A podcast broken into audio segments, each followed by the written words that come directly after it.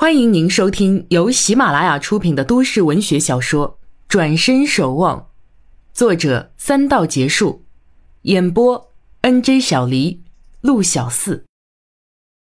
第六十二集，陈妈妈盯看着儿子，默然片刻，眼里渐现忧虑，道：“那你是怎么打算的？他什么时候回来，你就等到什么时候。还有啊，他对你到底是怎么想的？”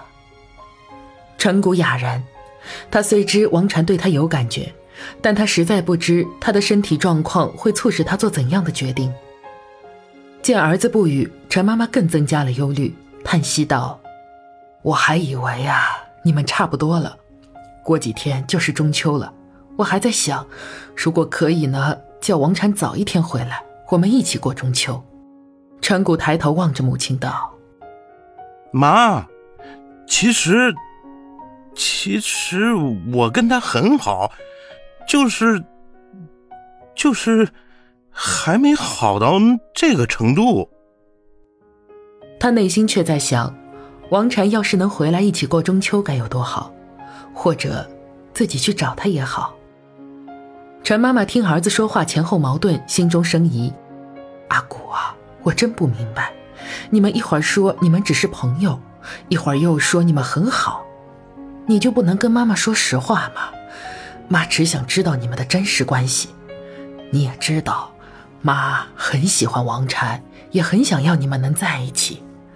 可是啊，他就这么无缘无故的去了外地这么长时间了，这要玩也该玩够了吧？怎么还不想回来呢？这样分开，你们哪还会很好啊？陈谷突然想起王禅留下来的歌名串联，不禁一笑道。我我跟他是好朋友嘛，妈，您别想多了。我知道你喜欢他，我和他互相也不讨厌啊。你总得给我们一些时间，互相了解吧。总不能认识一个人，马上就娶回来当老婆呀。陈妈妈疑惑不解，真的？这么说，你们还是有希望的。陈谷不置可否，只笑笑。陈妈妈知道再也问不出什么了。也就起身忙去，陈谷却跟上去道：“妈，中秋那天我想请王董来，可以吗？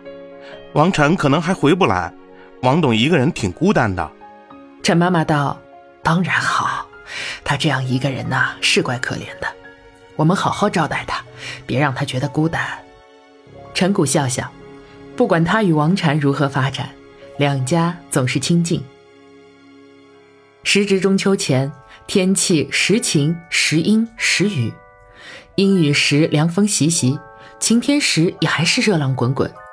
街头的月饼香渐浓，菜场里蟹、玉等应景的食物也逐渐吃香。中秋这天，陈妈妈与陈月一大早就去菜场买菜，等母女俩挤出人群，各提着两大袋回来时，已经过去两个多钟头。一进门就听到王董的笑声。陈月大步走进屋子，朝屋内喊道：“王叔叔，王叔叔，你来啦！”王董正坐在长椅上，对着手机微笑。见陈月进来，朝他挥手。陈谷来帮母亲提菜，进了厨房，轻声道：“王禅打来的，出去这些日子，他第一次打电话来。”他脸上抑制不住的欢愉，他为王禅身体的好转而高兴。他能打电话，说明身体有了改观。以后与他也可以即时联系了。陈月笑道：“他没给你打电话吗？看你一脸春色，大概两人私底下已经有表示了吧？”船谷装着生气的模样，挥拳向妹妹晃了晃，又笑笑出了厨房。陈月吐吐舌头道：“哪天王禅成了我阿嫂，看你还怎么欺负我？有这一天就好。你说他们两个怎么这么慢呀？”我都想跟王董谈谈，定了这门亲事儿。陈月咧嘴一笑，道：“妈，当事人都不急，你就别瞎操心了。咱们跟王董这么好，跟王禅也好，每个人使点力，都足以让他们合在一起，还怕他们不就范？”说罢，一边嘿嘿笑着，一边帮着洗菜。陈妈妈觉得有理，也乐开了怀。王董已经讲好电话，看着陈谷道：“王晨有没有给你打电话？”要没有，你打个给他。男人嘛，总要主动些。陈谷心突突的跳，强作平静，一笑道：“ 我我我我早上收到他的信了，电话嘛，我我我再说吧。”哈哈哈哈就知道丫头现在只给你写信，要不是刚才给我打电话，我真以为没人记得还有我这个老爸了。陈谷一脸难为情的笑，他的声音听起来很好，相信身体会一天天好起来。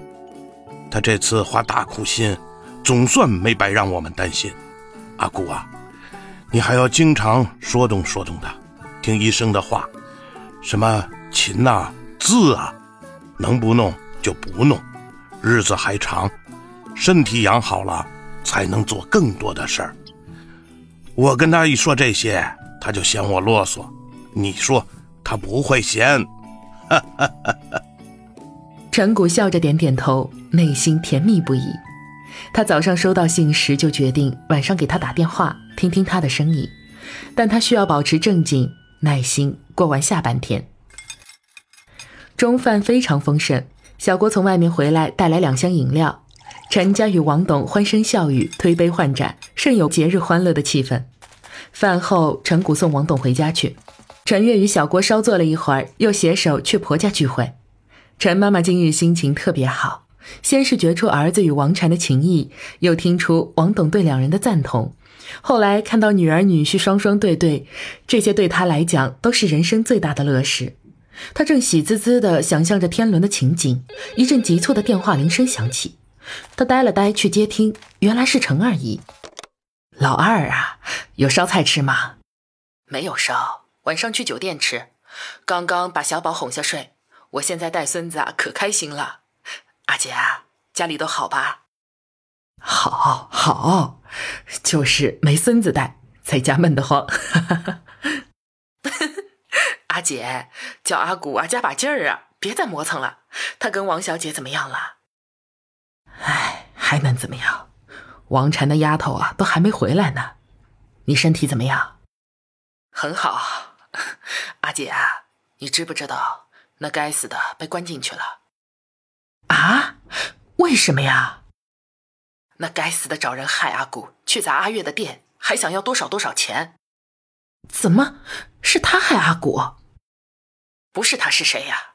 这种人被关起来啊，活该。后来警察问到我被他撞的事，我只好都说了。唉，真是罪孽呀！本来好端端的一个人，都是他自己造的孽，怨不了别人。谁叫他一步步的错下去？给他教训，他脑子才会清醒。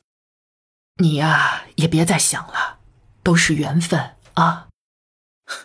我才不想，我又没有对不起良心。现在带孙子，开心的很。阿姐，你们过年啊都来啊！我的房子再过两个月就装修好了。好，好，到时候再讲。陈谷这时进来，见母亲忙着听电话，就拿了本书往楼上走。他刚走几步，只听院门外有人高喊他的名字。接着，孙晴叶跌跌撞撞跑进来，嘴里狂喊：“快来帮忙！爷爷，爷爷！”陈谷赶忙扔了书，跑下楼梯，跑出院子。